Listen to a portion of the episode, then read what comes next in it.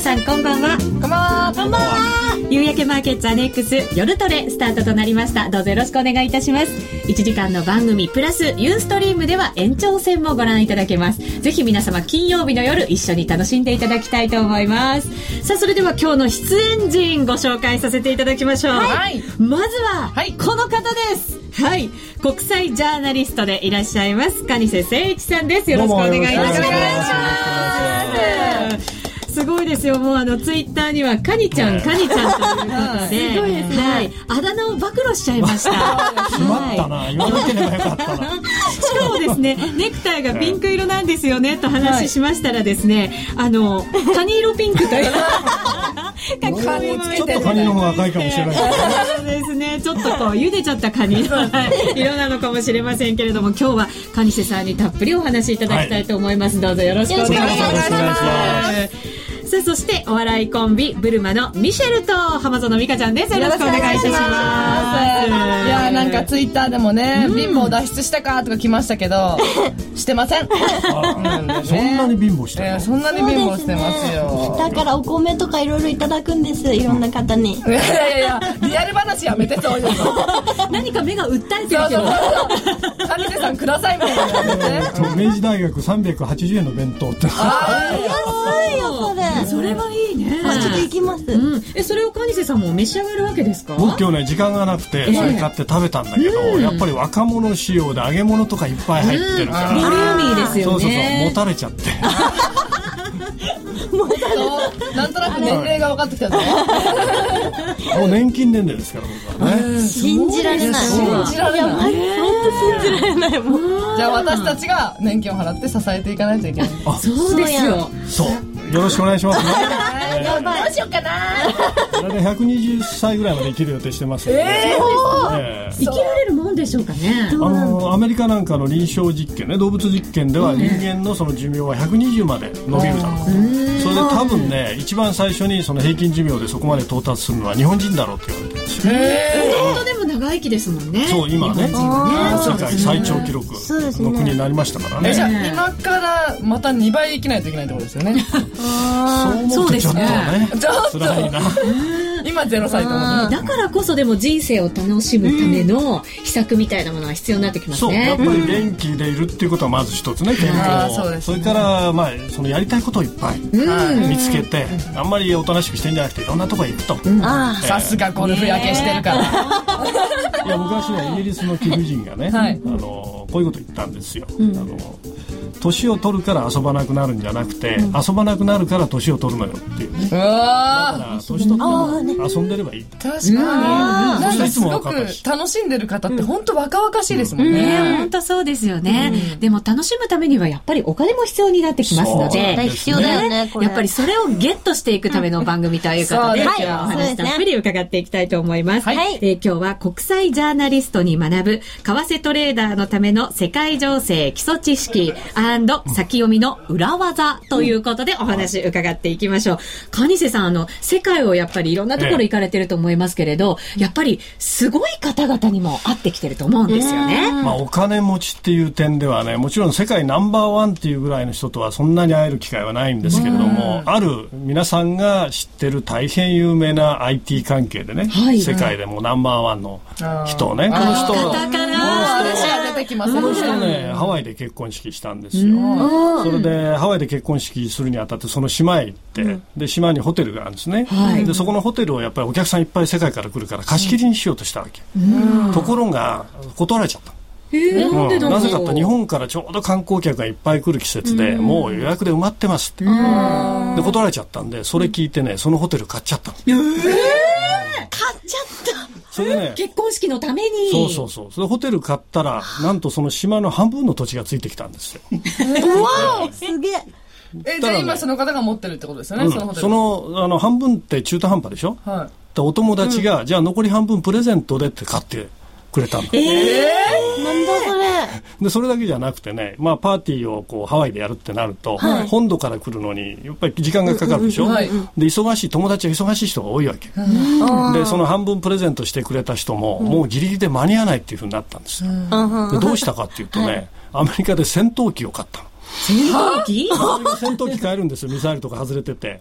でその戦闘機に乗ってハワイまで来ようとしたわけねところがねスピードもありそうですよ そうね。めっちゃ早い。間違い戦闘機にはね一つだけ欠点があるんですよ。それはな何かっていうとね燃費が悪いの。だからね燃料がね足りなくなっちゃうわけ。途中で。そう。それでどうしたかっていうとアメリカの軍に頼んでね空中で給油をしてもらって、ちょっと待ってください。結婚式に行くためですよね。そに戦闘機で。すごいね。しかも軍がそんな協力をしてうくれるんですね。すねだからねこういう発想ってこう我々だとなかなか出てこないでしょ？例えそうですばもう遅れそうだから戦闘機買おうなんていうねいやいやいやいや。ないもちろんお金があるっていうのもあるんだけど、お金のある人は割とそういう発想ができるんで逆にそういう発想をできる人がお金持ちになってるのかもしれないああ。だって私たちなんて、もう本当にそういう発想がないから、お金持ちになったらどうする？って言ったら、まずマンション欲しいね、みたいな。そうだよね。車欲しいねとかかね。ホテル1個丸買いとか絶対ないです。そう、戦闘機なんて考えもしないしかもよ。結婚式のために。ね。だからお金持ちのレベルってこうだんだんこう買うもので変わってくるわけ。ね最初今言われたように大体住居マンション買ったりとかちょっと高級な車を買うでしょ。はい。でここからちょっと大きなお金持ちっていう感じになってくるとまずヨットを買うわけあヨットマイヨットね憧れだわ。でその次さらにお金が大きくなったら何するかっていうと、プライベートジェット。お出た。おー、出た。欲しい大体このな。プライベートジェットっていうところがね一つの分かれ目ね、うん。で大抵の人はここからもう落ちるの。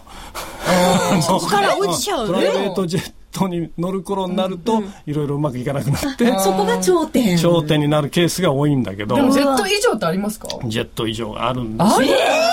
これがね発想がないですアメリカなんかのね本当に大金持ちの人の趣味っていうのはね、はい。最近ね、はい。あのマイ潜水艦。えモデル。空から海に行っちゃったわけ。だ。そうそうそう。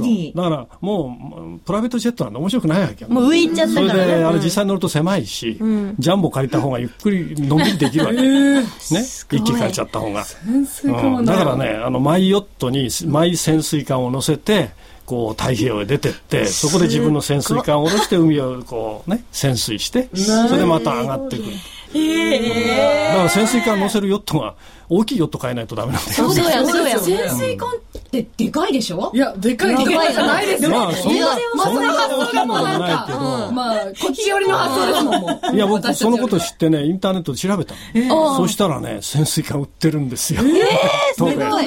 ええ本当に調べてもらったえ、らそれ、おいくら？ちょっと値段僕はっきり覚えてないけれども、世の中っていろんなもの売ってるんですね、そう考える売ってるんと。戦闘機も売ってるでしょ。飽きちゃった人が売ってるかもね。うん。ねえ。逆に。えー、すごいよ。水族僕館スキューバダイビングの方が楽しいですけどね 自分で潜る方がね。自分で潜るのが。えええっと、マイ潜水艦、はい。誰が動かすんだ？ああ、そうだ。本当だよね。じゃあ、あ、そうか。専用の雇わんといかんまずだからそう。うん専用の、あのこう操縦って言わないのか運転する人をね、えいる場合もあるしやっぱり自分でやりたいのよあー。免許が必要なんですかね、潜水艦。それさえもわかんないですよね。免許潜水艦免許はなかなかないんじゃないですか潜水艦デートとかしてみたいわ。潜水艦であそれ面白いね、ロマンチックだよねロマンチック魚見ながら、こうん。のフィッシュいいねっつって。いいね。そこだけ英語で方で考えてない？これ美味しそうだね、みたいな。そう、あれ食べようぜっつって。でもね中狭いから結構息いや違うん苦しいよ。よ密着度が濃いんですよ。そうかそうか多分。潜水艦だけにディープな関係なんですねじゃあ次の話行きましょう。そうですよね。でも世界はやっぱり、日本の金の金持ち、お金持ちはどうなんですか？やっぱり。日本の金持ちはね、割と地味なとこは地味で例えば絵を買うとか、まあ、割と不動産とかね、あのどっか海外にビルを持ってるとかそういう意味ではねあんまり夢がこうふわっと広がるって感じでもないね。うん。か。ただ、あのーそうだな。これも、まあ、ほとんどの人が知ってる IT 系の会社の社長さんの場合はですね、はい。なんとなく誰だろう。お金に糸目をつけず、えー自宅にゴルフ練習場を地下に、はーい。地下に？地下がえですかだって飛ぶ、え？いや練習だ。シミュレーシミュレーション。かゴルフになってるんですよ。でそれで世界のゴルフ場のボタンを押すとそれが画面に出てきて、そこに向かって球が打てると。でもそれそれだけじゃねそこら中にあるんですよもう、ただその人のところは、はい。雨が降ったり、風が吹いたりするようにな。ってすごい。え、地下で？気候、気候が再現されるってことですか？何それ？じゃあ。そん。なシステムがあるんですか？雨の日いやいやだみたいな。からカスタムメイドしたらしいですよ。すごい。え、その方とゴルフで回ったことは？あります。ありえ、それやっぱ上手なんですか？もうものすごいうまい。パワープレやっーぱそう。日々そこでだって。足元にも及ばない。だって言ったら、プロの方でさえそんなこと絶対ないじゃないですか。まあやらないでしょうね。だからさっき言ったようにねお金持ちだからやるんじゃなくてはい。そのぐらい一つのことをやりだしたらもう徹底的にやるっていう人がお金持ちになるんです。追求して。る。そんな気がする、ええ。まあこんなもんでいいかって僕ら思っちゃうじゃん。そうですよね。ね、そんなのにお金使うのってもったいないよね。それだったらもうちょっと美味しいもの食べようかとかね。どっか旅行しようかと思う。ん。だけど、ね。俺は絶対うまくなるんだっていう、そういう絶対頑張るっていう力がすごいんです。追求していく。極めていく。えすごいすごいです。ツイね。ッターに、マイスペースシャトルもありじゃない？みたいな。あこれが、宇宙ね。ああ、宇宙まで。これ。からはこういう発想がやっぱり必要なんかでも、ありましたよね、宇宙旅旅行というか。いやもういろんなあの民間の企業がね、そういうことをやっていたりとか、それからそれで思い出したけど、しばらく前にね、イーロン・マスクっていうね、この人もまあ若くして財を成した人なんだけれども、電気自動車。うんこれのすごいスポーツタイプ作って日本の青山のところにも今ショールームありますよ。作った人。そうそうそうそう。で、この人も非常にあのヨーロッパの方から貧しい意味で一人でね、こう来て、で、アメリカで勉強して、そしてそういう世界入ってったらいろんな会社を作ってるうちにお金がどんどん増えていって、で、本人はあの火星行くっていう。今 NASA と一緒に宇宙ロケット上げてるの。本当に。すごい。夢を語ってるだけじゃなくて、本当に。その方はもともとそんなにお金がない方だったんですね。もうね、あの、そうそう、わらしべ長者のように、もう裸一貫でう移ってきて、えーあれあ、南アフリカか。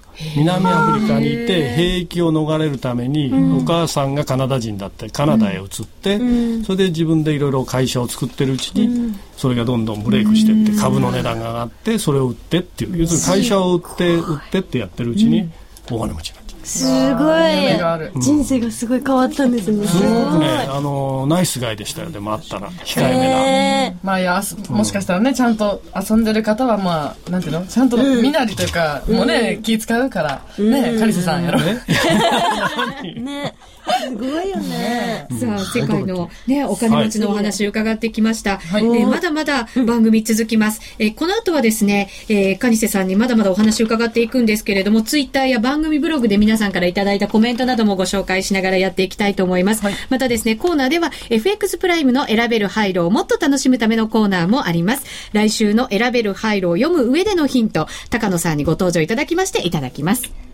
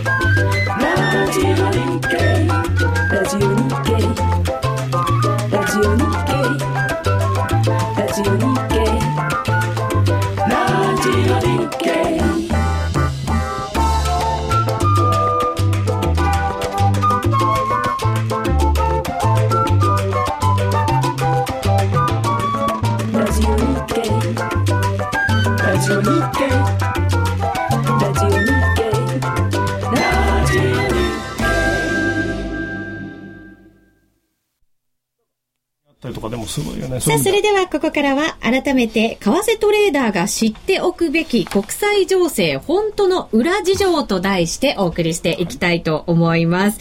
いろんな国の、また表だけではなくて、逆にこう、裏の方から見てらっしゃることが多いんじゃないですか、まあ取材をしてるとね、どうしてもそのこの人たちがどういうことを考えてどういう動きをしているのかっていうのは政治の世界もそうだし、やっぱり経済の世界も。そうですよね。そうですよね、先ほど伺ったったすごくあの、お金持ちの方々が世界のマーケットを動かしてると言っても、ええそれはもう過言じゃないぐらいなんじゃないですか？それでね、お金持ちの人って、そんなに短期短期で見てないことが多いんですよ。あの我々人間っていうのはね、その目の前で起きたことっていうのはすごく過大評価する。確かに。例えばリーマンショックが起きたっていうと、もうこれは世の中終わりだ、世界経済終わりだと思っちゃうでしょ？でも今、え世界経済そんな終わりにはなってない。そうですね。何が大事かって中長期的なトレンドをちゃんと見るっていうのが多分投資の世界でも大事でお金持ちの人って割とそういうことをきちんとやってますよね、うんだから目先のことあんまり気にしてない。この次に何が起きるか、あ次。うん。あと世の中はどうなっていくのかっていうね、あー。その読み方、世の中がどう変わっていくのかっていう読み方って難しくないですか？難しいですね。そうですよね。分かってれば僕も今ここに座ってない。でもお金持ちでお金がある人っていうのは、景気がすごいわかるんですかね、やっぱ。自分のお金の動きで。うん、というよりね、一つは情報が他の人より入りやすい。そうです。いろんなネットワークがあるから、新しい情報、最新の流れっていうのをつかみやすい環境にいるってことですよね。だけど今、インターネットがすごくこれだけ発達すると、我々でもかなりの情報は取れるようになってきてますからね。うん。じゃあ、スタートは一緒だ。そんな。そうだね、ほぼなんか一緒にスタートラインにもしかしたら立てるようになったのかもしれませんよね。うん、でもどうですか、世界では今のこの日本の状況っていうのは、どんな風に報道されてるんでしょうえね。ーっとね、まあ日本で報道されてる世界がどう日本を報道してるかっていうのは、割と日本がもうダメなんだと。全部北海道から沖縄までね、もう放射能みたいなイメージで伝えてますよっていうふうに伝えてるでしょ、日本のメディア。は。そうですね。でもつい最近ねニューヨーク行ってきたんですけどね、全然違う、うん、日本はねまだ大丈夫だ、それからこれはやっぱり一部の現象だっていうふうに見てるんですよ、あそうなんだ。だから日本だともうこれはこれから復旧するにあ復興していくのにはね、もう何年も何年もかかるという気気持ちになるんだけど、実際には思ったより早く復興すると思う。で外国の投資家はねそう思ってる人は結構いるんですよ。だからそんな大幅に、うん。その、ドル円も、あ、ねそうそう、円強いです円もんは強いでしょ、ね。79円台になったりするでしょ、それから株価見ても、株価そのものは自利品で今ちょっと下がってるんだけど、えー5月のあれ、第何週だったかな、記録的なね、28週外国人投資家が買い続けてる、買い越しはい。買い越しになってる。っていうデータも出てるでしょ、でこれその為替もそうなんだけど相対的なんですよね。つまり日本の今の状況と比べて、えーそういうヨーロッパアメリカ、こういうとことどっちが有利なのかって。いう、で今一番危ないのはやっぱりヨーロッパなんです。よヨーロッパ。あやっぱそうなんだ。これはギリシャのやっぱ財政のねこの危機があると、でこれとともにそのユーロっていう経済が一つになっちゃってるもんだから、みんな足を引っ張られる感じになって、すごく危ない状況っていうのが今あるわけですよね、だからユーロってひょっとしたらなくなっちゃうんじゃないのっていうところまで今追い込まれてる感じはするあ、ね今、金持ちが中長期的に考えましたよ。崩壊する可能性があるかもしれないどっかで聞いたことあるぞ。そうですあねこの番組ではよく聞く フレーズかもしれませんけどでもやっぱりあのユーロという一つの枠にまとめてしまったことってやっぱりあんまり良くないっていうか良くないことって言っいやてもいいのかもしれこれはね。ませんね壮大な実験だったから、僕は本当に成功してほしいというふうには思ってるんですね。もともとだからヨーロッパって小さい国の複合体だからこれが一つ一つで勝負しようって言うと、まあアメリカみたいな大きいところとはもう勝てないと、じゃあヨーロッパが一つになりましょうっていうことで通貨を一つにして全体をまあいわば大きな国家のようなものに仕上げたわけだから、ただその時の経済格差があまりにも大きすぎたっていうことでね。そうですそのね経済の強いドイツみたいな国っていうのは一人で機関車でこうやって引っ張っていかなきゃいけないと、フランスなんかもそうだけれども。ああ、確かでに。後ろの方でこうイタリアだとか、そういうところがこう寄っかかってますけれど、うんっていう状況になっちゃったわけでよね。ですもヨーロッパじゃないとできなかったことですよね。うんなんかアジアだと絶対無理じゃないで僕すか。壮大なあの大実験だと思う。そうですよえね。でももしそのヨーロッパでうまくいけば、アジアだっって一つになろうっていう構想は昔からあったわけですよね。まあ、これはね、えー夢としてはあるかもしれないけども。夢って。あまりにもほら宗教だとか習慣だとか経済の格差だとか経済のシステムだとか全部違うでしょ。だからこれを一つにするっていうのはね相当難しくて。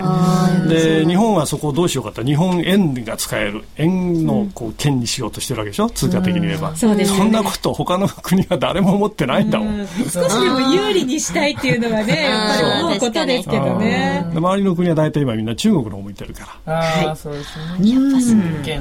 だけど日本の経済はだからそういう意味では日本で報道されているよりは海外の人たちはまだ大丈夫だっていうふうに見てると思って間違いないと思うね。日本は大丈夫。そしてちょっとヨーロッパが危ないんじゃないか。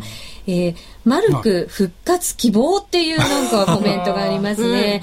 ユーロってみんな同じように働かないのが問題じゃ円が強いんじゃなくて、アメリカが印刷機を使いすぎな気がします。というご意見もありますはい、ね。それはあるかもしれないですね。うん。アメリカはとにかくね、アメリカっていい国なんですよ。ありがとうございま何がす。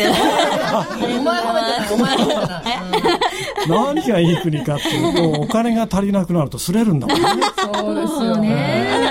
それで、なぜそんなに擦れるかっていうと、やっぱりドルを欲しいという人たちが世界にいっぱいいるわけですよ。基軸通貨っていうのはそういう意味だから、だから非常にそういう意味では強いと。だけども、やっぱり今、インフレの目も出てきてるし、ドルに対する信任も下がってきてるでしょ。が来年は大統領選の年だから、まあ不安定要素にね、オバマさんが果たして残るのかどうかね、わかんない。どっちが好きなんですか？うん。おばあちゃんは今オバマもうダメだって言ってます。おばあちゃんの話ぶち込んで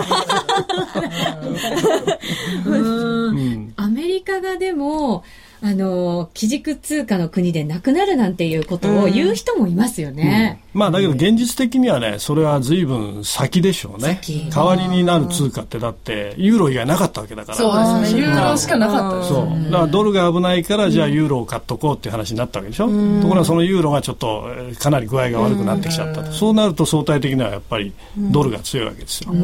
で、世界の貿易の決済に使われてる通貨は圧倒的にドルなわけでね。そうですね。うんで、まあ、日本円いくらその頑張ってるって言っても日本円で決済してるところってそんなたくさんないから、うん。中国の元も同じこと言えますよね、えーあれ金利が自由化されない限りは基軸通貨になり得ない。ハードルがまだまだあそうそう。コントロールされちゃってるから、まあ、それは中国政府は多分当分許さないでしょあーうそうですよね。ううん。ん。まだまだこう輸出ええ。強めてますよね。内需拡大だとは言ってながらも。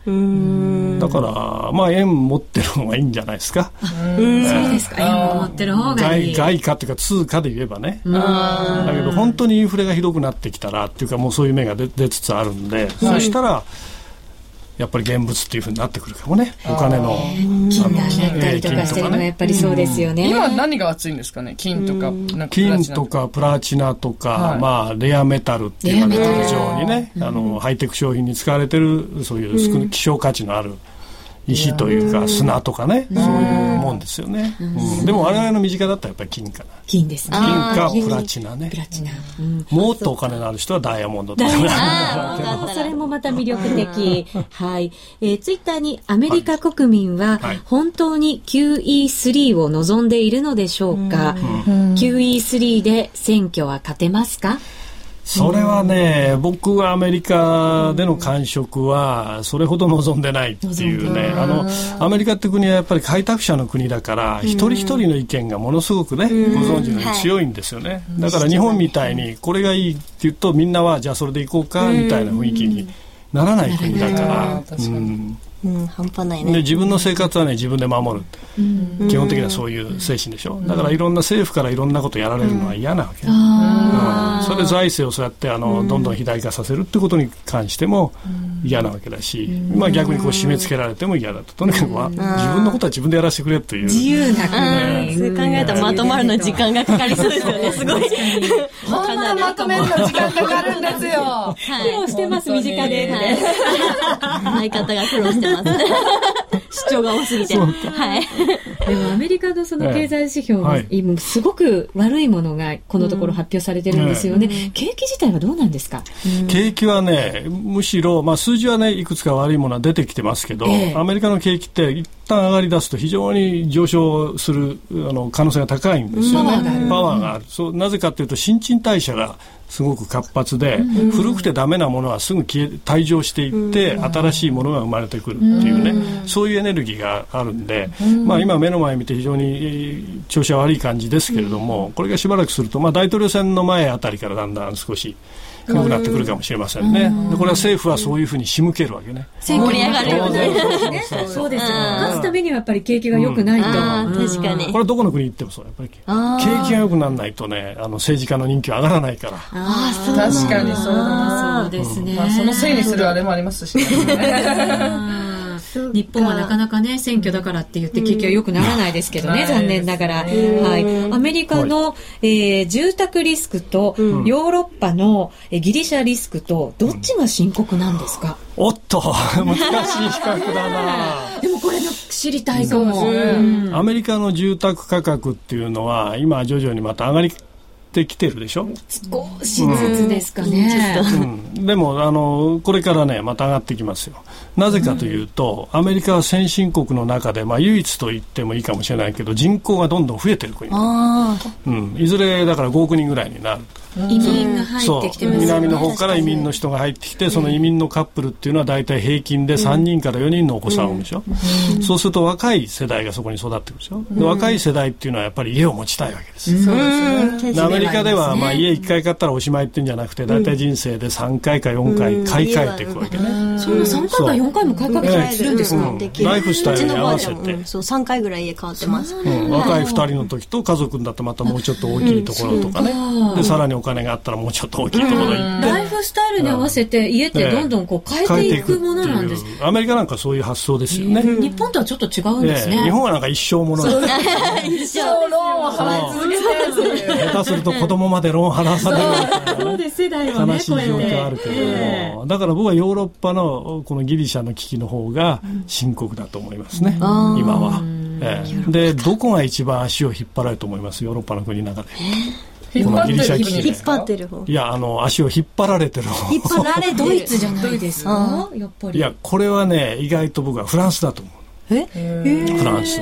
大体皆さんの好きなフランス、イタリアっていうのは実はすごい危なくて、フランスが一番ね、ギリシャにたくさんあのお金を貸したりしてるわけですよ。うん。だから焦げついちゃうわけね。で案外もうドイツ、ドイツとか注目されてるんだけど、フランスはそのいもうイタリアもそうなんだけども、そういう返せないようなところに結構お金を回しちゃってる。そういえばドイツの銀行はギリシャの国債がいつの間にか3分の1ぐらいはなくなってたみたいな話聞きましたね、量が。うん、その危機の中。だからフランスの短期金利の利回りなんかグッグッグッグッグッとなってきちゃってだそれだけリスクが高くなってなんだ。えー大好きなフランスとイタリア。ね日本人でも好きな方多いですもんだねっ。てもう圧倒的にブランド品はそこから来てるわけ。確かに。うん。ヨーロッパイメージでやったね、フランス、イタリアとかそういうイメージですよね。だってね G8 ってあるでしょ？先進国のあの会議ね。この前終わったばっかりだけどあの国の中で日本が貿易赤字のある国って3カ国しかないんですよ。うん。で一つがカナダ。でカナダはやっぱり資源国でしょ、だから資源いっぱい輸入してる、残りの2つってねフランスとイタリアなのそうなんだ、フランス。なぜかブランド力があるところですそうね。なぜかというと日本の皆さんがブランド品をあいけない今日の服はイタリーとかだったりするんじゃないですか。なんとかマーニとかじゃないですか。なんとかマーニ。私たちチャイナだったけど私、どこだって。どこの国かわかんない。ルーマニア系で。あ、ベトナムだな。違かったっつって。だから割とねフランスの行方っていうのは、あの見といた方がいいと思うよ。注目した方がいいええな。ええいろいろ大統領候補問題が出たりするしてるけどね。本当そうですね。そのあたりの話もちょっと後のコーナーで伺いたいなと思っておりますので、どうぞよろしくお願いいたします。お願いします意外に知らないね、お話伺いました。えそれでは CM を挟んで、高野さんにご登場いただきます。ラジオ日経の番組がポッドキャスティングで聞ける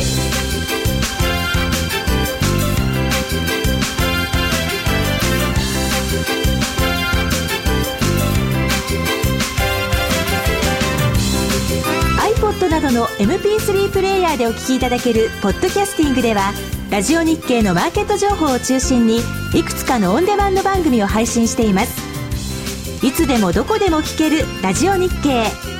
詳しくはラジオ日経のホームページをご覧ください。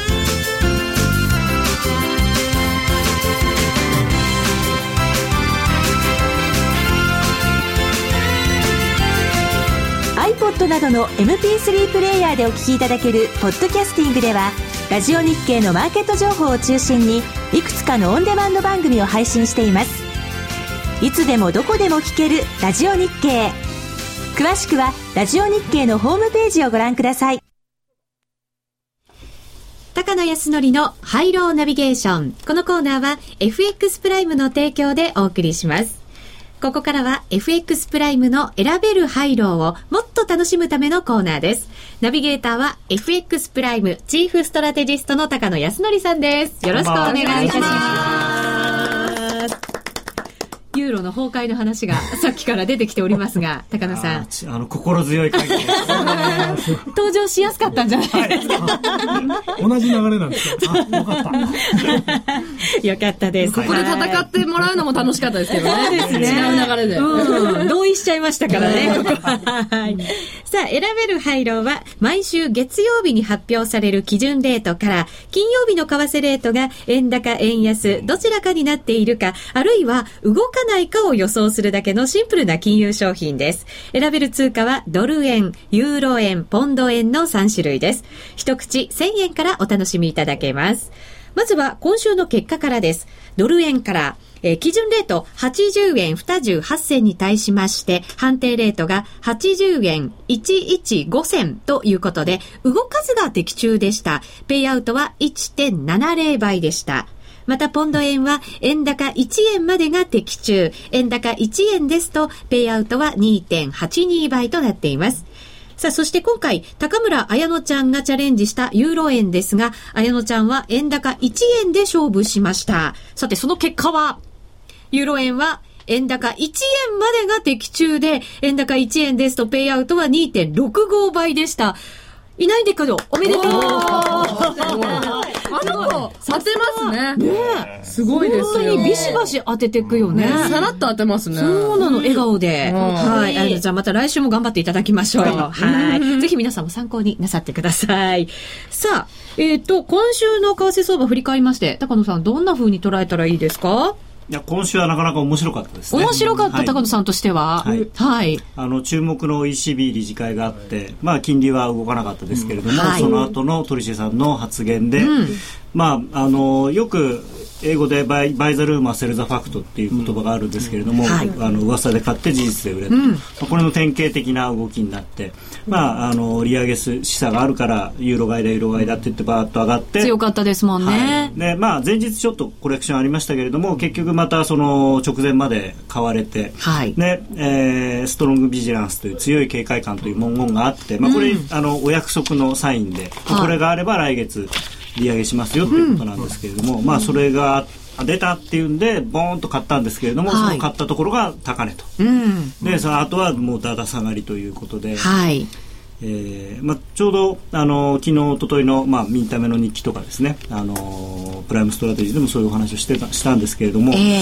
まあ、正直僕はあの strong vigilance あるかないかは微妙かなと思ったんですけれども、まあ、なければ当然売られるでしょうしあっても、まあ、買われたところが、まあ、そこが天井だろうという感じで見ていたので、結果売られたと。はい。うん。まあ、見てて気持ちよかったなるほど。してやったりな感じですよね。ユーロドル今1.4465から68ぐらいですね。なかなかやっぱり戻らないし、だからといってでもガンと今日下がるわけでもないんですね。そうですね。あの、すごく、あの、またちっちゃい話になっちゃうんですけど、短期的に見てですね、時間足チャートなんかで見ると、ええいわゆるヘッドショルダーっていう、その、まあ、三尊天井、日本語で言うと、あの、まあ、典型的なその天井をつける形が出ていまして、まあ、それの、あの、計算値の目標が1.44の20ぐらいなので、2030ぐらいなので、はい。まあ、その近くまで一応来てるので、それで一旦、まあ、下げ止まってるというか、そこで今耐えてるわけですか。そうですね。ですから、ここを切れるとですね、もう一段の、あの、ユーロ安になりますので、からまあ今週、まあ、今日のニューヨークで動くのか来週のになるのかわからないですけれども、ユーロはかなり微妙なところに来てると思います、ね、そうですね。その水準下回ったところにはストップロスなんかも結構入ってたりするんじゃないですか？そうですよね。あと怖いのが、あの、ユーロ円の売りになると、ええドル円も正直78円台半ばぐらいからはかなりストップロスが入ってるので、はいあの、売りが売りを呼ぶという展開も考えられます、ね。そこを狙ってヘッジファンドのなんか動きなんかも見えたりしますか？そうですね。最近まあそこまでですね、残念ながらヘッジファンドドル円相手にしてくれてないので、あの、ほとんど。蚊帳の外ですか、はい。残念。まあ、ただ、そのおかげで、あのーなんていうんですか、えードル円は80円絡みでなんとか耐えてるんですけれどててる。はい。うん。ただ、あのーそれ誰かが狙うとか狙わないとかそういうことではなく、あのー黒線がこのまま、もしユーロが下がっていって、あの、ユーロ円が結果的に下がった場合に、あのーまあ、特に FX のお客様なんかは、その証拠金取引なので、どっかでやはりそのストップロスがかかってしまうというのがありますので、で、あのストップロスがストップロスを呼ぶような形になると、あのかなり早い動きになるということがあるので、まあ3月にもありましたけれども、うんそういう時にまあ備えてですね、ストップロスの管理等はやっていただきたいなと。そうですね。耳が痛い。はい。はい。ドル円ですが、現在は80円15銭から17銭あたり、ユーロ円が115円94銭から98銭あたりとなっています。えー、さて、じゃあ来週のポイントも、高野さん合わせていただきたいんですけれども、来週どうですか？アメリカの経済指標とか重要なものありますか？そうですね、ええ来週はそれほどないというと、それほどまあ、あの小売売上高とかですね。消費の部分ですそうですね。ね。。あとはニューヨーク連銀の製造業景気指数、ええ。あるいは鉱工業生産、それからあの、まあ、フィラデルフィアもそうですし、あとミシガン大学の信頼感指数とか、あの先ほどもちょっとあのもどあのおっしゃってましたけれどもアメリカの経済指標が本当にこの1か月ほとんどが予想を下回るとそいうよううな結果なんですよ。嫌なものばっかり。で、まあ、さすがにその予想する人もですね、それを受けて、あの、そろそろ賢くなって、あの、予想よりもいい数字が出てきてもいいんじゃないかなと、絶対的に悪いではなくて、予想を下回り続けてるっていうのが、えまあよくあの、私もセミナーなどで、その、誰が予想してるんですかって聞かれるんですけど、まあ、予想する人もね、そろそろ、こう、下、バイアスをかけてくれば、まあ、そういう意味では逆に予想よりもいい数字になりますから、そうはいか落。ち着くとは思うんですけど、でもた、経済が予想しているよりも悪いからってことなんじゃないんですか？それと、あのーまあ、先ほど QE3 の話ちょっと出てましたけれども、はい。あの株式市場がだいぶ動揺してますので、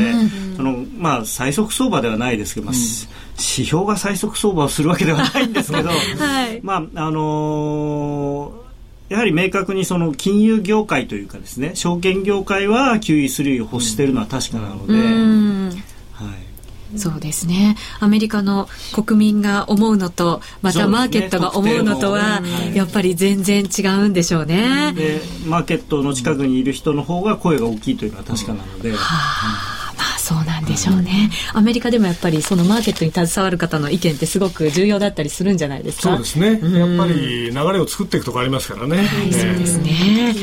さあ、それでは、夜トレではスタジオだけではなくてリスナーの皆さんにも円高円安を当てていただく参加型プレゼントクイズ実施しています。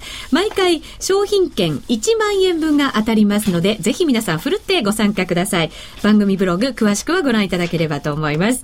え前回の正解と当選者をここで発表させていただきましょう。先ほどもお伝えしました通り、結果は円高でした。全体では39%の方が円高を選んでいました。いつも大体あれですよね、50%超える方が当たりだったりするんですけど、今回は39%、そうですねはいうん、ちょっと少なめ、予想外の展開だったというふうに思ってもいいのかもしれませんけど。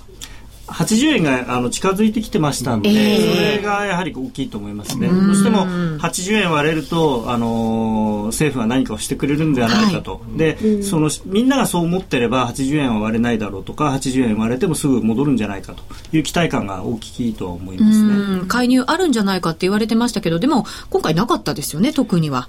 いや、まずないと思いますね。ないあの、協調介入はもうほぼ、あの、ほぼ、まあ、可能性ゼロと言っていいですし、うんやるとしたら単独。日銀の単独にしても1日で2円とか3円とか急落する状況、あるいはえーこの間の76円台の安値を更新していくような状況にならないと、介入っていうのは、まあ、おそらくないと思いますね。うんそうするとなんかじわじわじわじわなんとなく売りたくなってくるうん感じもね、ありますけれどもね。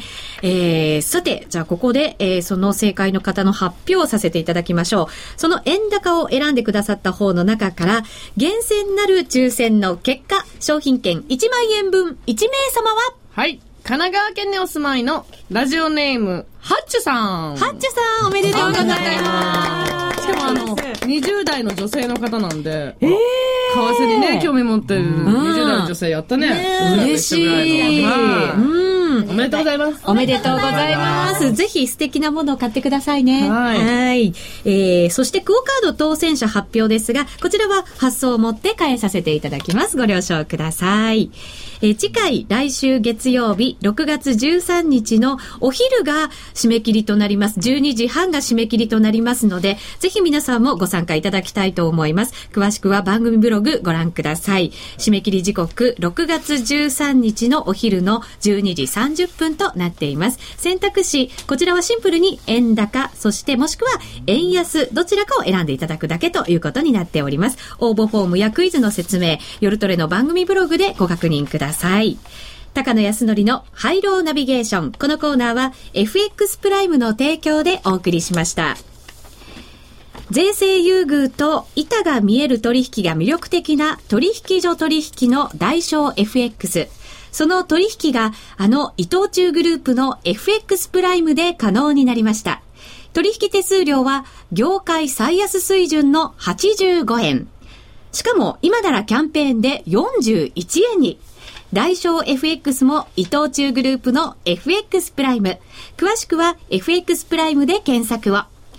FX プライム株式会社は関東財務局長金賞第259号の金融商品取引業者です。外国為替保証金取引は元本あるいは利益を保証した金融商品ではありません。為替変動、金利変動などのリスクにより投資金額以上の損失が生じる恐れがあります。投資及び売買に関するすべての決定は契約締結前交付書面をよくご理解いただいた上で利用者ご自身の判断でなさいますようお願いいたします。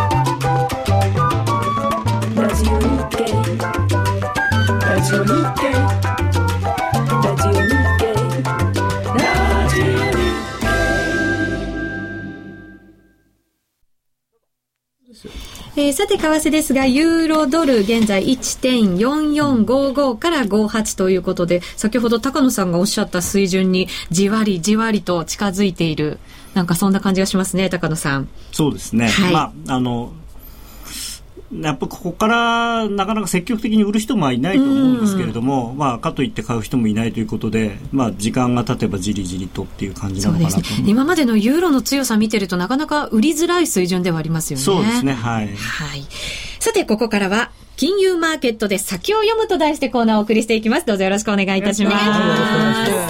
やっぱり、えー大事なのはそういう国際的な情報を収集すること。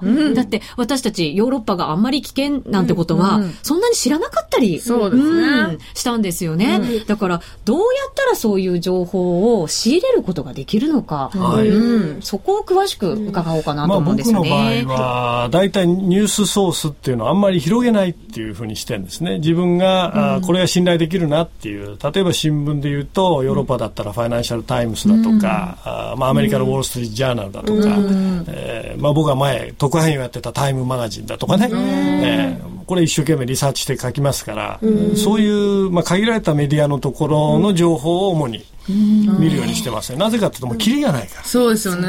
ええ情報溢れてますからそうね。そう。で、インターネットはね、僕は本当に気をつけた方がいいと思うのは、見てずっとネットサーフィンしだしたら、もう寝る時間がないから、ずっとね、目がもう血走るまでやってるもうその状態ですよ。アメリカはこれ多くてね、ネットジャンキーっていう言われてるね、ネット中毒っていう。だからそんなんで得られる情報っていうのは、まあ大したもんないんですよ、実は。だから僕はインターネットはね、15分でやめろって言って。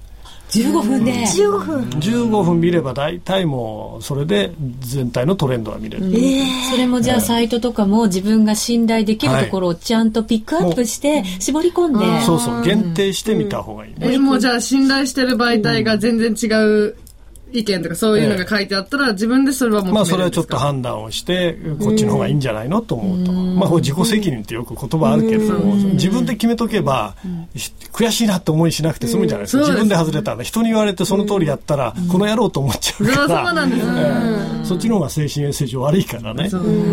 何が本当か分かんなくなっちゃいます。なんか途中迷っちゃう。それとね、やっぱりあのリアルな情報っていう意味では、電話をかけたり、自分友達でいいんですよ、そういう知り合いでその分野の、おこういう業界が今これから伸びそうかなと思ったら、その業界にいるような友達がいたらね、ちょっと電話をかけて、どんな風って聞いてみると、まあリアルな情報ね。肌感覚でもらえますよだからね普。段からいろんなね人脈を広げておく。つまり自分が興味のないような分野についてる人とお友達になっておくと逆に、ええ。わかんないですもんね。そうそう。なかなかね。僕なんか好きなのはね例えば蜂蜜屋さんの社長さんとかね。蜂蜜屋さんですか？ええ。でこの人は蜂のこととか、その蜂蜜のこととか、どこに生息してるとか、ものすごく詳しいわけですよ、でそういう情報って専門家ですもんね。そうそうそう。ものすごく僕にとって新しい情報で面白い。確かに。でこちらからマスコミの話だとか、政治の話とかちょっとするでしょ？そうすると彼にとってはそれはものすごく新鮮な情報で、刺激的ですよね。お。互いにだからウィンウィンなの情報で。でそれをもとにあ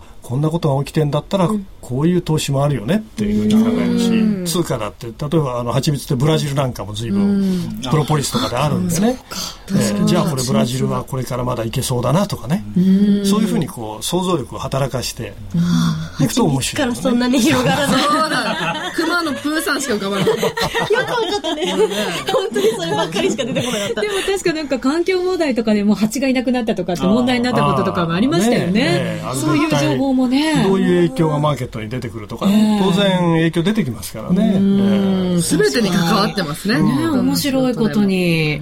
ねだから儲けよう儲けようなんて思ってると、はいだんだん顔つきも悪くなるから、楽しみながらね。だからこんな顔なのかな。だから結果としてそれで自分のところが投資したのが戻ってくればいいし。そうですよね。そうですね。最初の方のお話で、あの、お金持ちの方は、あの、どんどん好きなことを突き詰めていったら、後からお金がついてきたってお話ありましたもんね。割とそういうふうな人多いですよ。え好きなことを突き詰める。突き詰める。あ今ちょっとグ今ッと日の教訓。はいもっともっと。この4人この為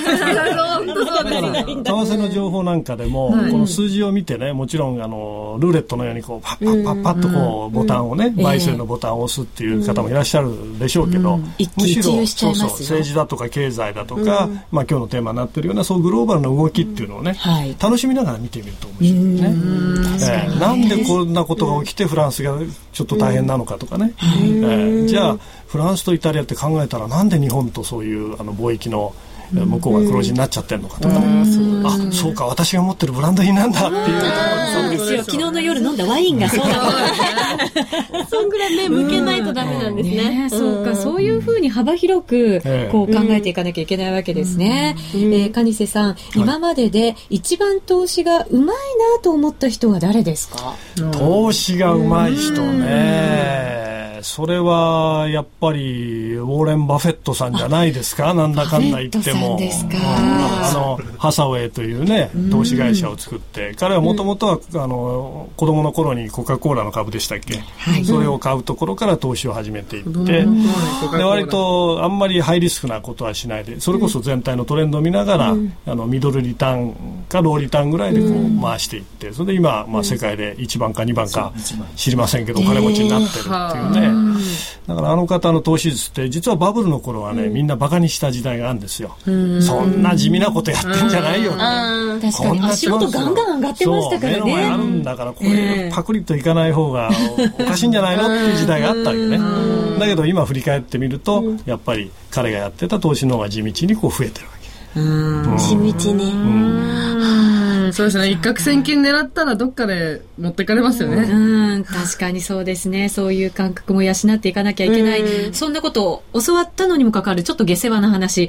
えー、ストラスカーンさんのお話が、ちょっとね、だいぶ下世話な話はい。あの、これいただきたいなと思って、番組もあのですね、もうちょっとであのね、お別れの時間近づいてきますから、ここで入れ込んでいこうかなと。時間的にも大丈夫だと。あれもね、いろんな噂があって、本当に悪いことを置いた押しちゃったのかどうなのか、それとも、い。ろんななんかこう、ね、ところにはめられてしまったのかなんて見方もあるじゃないですか。まあ僕もねね。あの方どんな人かってもちろん知らなかったんだけれども、やっぱり男だなという思いましたけどね。男はそこのね、お金の管理できてもそこの管理できない人もね。だけどかよく考えてみたらね、あれ一泊いくらぐらいの部屋です40万ぐらいの部屋？はそういう部屋に泊まって、それで来たメイドさんを、まあ、襲ったって話になってるわけでしょ、まあ、実際に本人もいろいろ認めてる部分もあるんだけれども、でしかも大統領選の候補、そこまでお前自制心ないのかってい。いや、う本当感じそうですよね。にそのメイドが良かったんですよ。やっぱメイドがタイプだったんですかね。どうなんだ問題じゃ多分ないと思うんですよね。な僕はななんかあったんじゃないのかなと私もなんか陰謀のような、うん。その前に何かがあった。そうフランスの大統領選絡みのものも考えられるし、すごく人気な方なんですもんね。もうちょっとうがった考えですると中国っていうのは非常に今そういう世界で台頭してきてるわけですね。でちあの人がこう IMF にうまくいられなくなって、はい。はい。中国という国からもし代表が出たらそれはそれでまた歴史が変わっていくというようなね、そういう可確かになんか新興国から入れたいんじゃない、入れたいっていう声もありましたよね。あとはやっぱりその IMF と世界銀行っていうのはヨーロッパとアメリカでそのボスをこうですねお互いに持ってるんだけどアメリカの方としては全部コントロールしたいって気があると。とすると例えば今あのクリントンさんとかねはい。ああいう人がなるんじゃないかっていうような噂も流れたりして。奥。様の方ええですか、そうですそうです。もう旦那さんはあのその方面はいいとして、いつもなんかそうですよその方面は旦那さんに任せてるこんなことしてるそうですよね。おいたしちゃいますからね。もうサンタモニカっていう感じですよね。あ の衝撃的でしたね。だけどそういうだからあの、いろいろな噂が出てきても不思議じゃない状況っていうのがありますよね、まあ、誰も確信を持っては言えないの、そういう陰謀みたいなものって、実際に世界ではあったりするものなんですか？これはもうね僕が言うのもなんですけどいろんなところで国際政治それから経済の舞台で行われてますね、我々が表で見てることっていうのはやっぱり本当に上辺だけっていうね、えーストーリーのものっていうのはいくつもありますよね、えー。でもそこにいる人がはめられるのは、本当自制心ないなって言うしかないですよね。まあ、。男っていうのはね。ああ、そっか、そういう結果そこに。男だから。日本の政治家なんかでもあの手の話たくさんね、ついこの間もあの、某有名な女優さんの旦那さんがそれでこうパッチリ。はい。ありましたね。ありましたね。まあ、あの方はハンサムハンサムでモテますからね、まあ、それじゃなくてもね例えば、まあ、かつてロシアなんかっていうのは割とそういうのをうまく使って、国際政治の中でですね、えー表に出されたら困るような写真ですね、色っぽい写真をこう撮って。えーやったりとかね。どんどん接待しといて飲ましといてで最後にホテルの部屋でっていうことで。でそこでちゃんとカメラマンがですねカーテンを引いた奥でね待機してんですよそれバレないものなんだからですかお男はバカだから、まあそこしか出ない。しか見てない。そこの膨らみしか見えてない。あーちょっと図星。あー、すいません。えだから北朝鮮なんか行った日本の、まあ、某大物政治家なんかも帰ってくると、急に静かになってしまうとかね。だからやっぱり弱みを握られるっていうのは、せ政治の世界ではですね、これは大変なあのマイナスポイントだし、逆に弱みを握っていれば、いざという時にレバレッジが効かせると。じゃあ、じゃあ一番いいのって、本当にそういう男としての、そこの自制心がある方っていうのが いいかもしれない。ですね。どんな時でも何されてもはめられない。先に自制心があるかをチェックしてね。あー側ですね。そっち側。でもまあ、そのストラスカーンさんは辞められましたけれども、はい。そういう方々が、あの、金融う政策なんかを決めてたりするわけですよ、実際のところ。そういう方たちばっかりじゃないですよね。ま あそういう方も中にはいたわけですけれども、だからそういう方々の、なんて言うんだろう、性格を読んだりとか、資質を読んだりとかすることはすごく重要なんじゃないですか？ヨーロッパとまたアメリカでは全然違うとかっていうこともあったりすあると思うんとですよね。国によって例えばさっき言ったようなイタリアだとか、フラン今回のフランスみたいなところっていうのは、まあ、下半身の問題に関しては割と応用なところはありますよね。ええまあ、アメリカも昔は応用だったんですけども、ケネディ大統領の頃っていうのは、ケネディさんとはもうたくさん沖縄を流したけど、決してそんなものはマスコミは書かなかったし、むしろ政治家としての方に仕事をちゃんとしてくれればというところがあったんですけどね。だからそこのところは多少僕は切り離してもいいかなっていう、これは男目線かもしれませんけどもね、仕事をちゃんとやってくれよ。ちゃんとやれば大丈夫。ええ仕事は仕事、そこはそこですね。そうですね。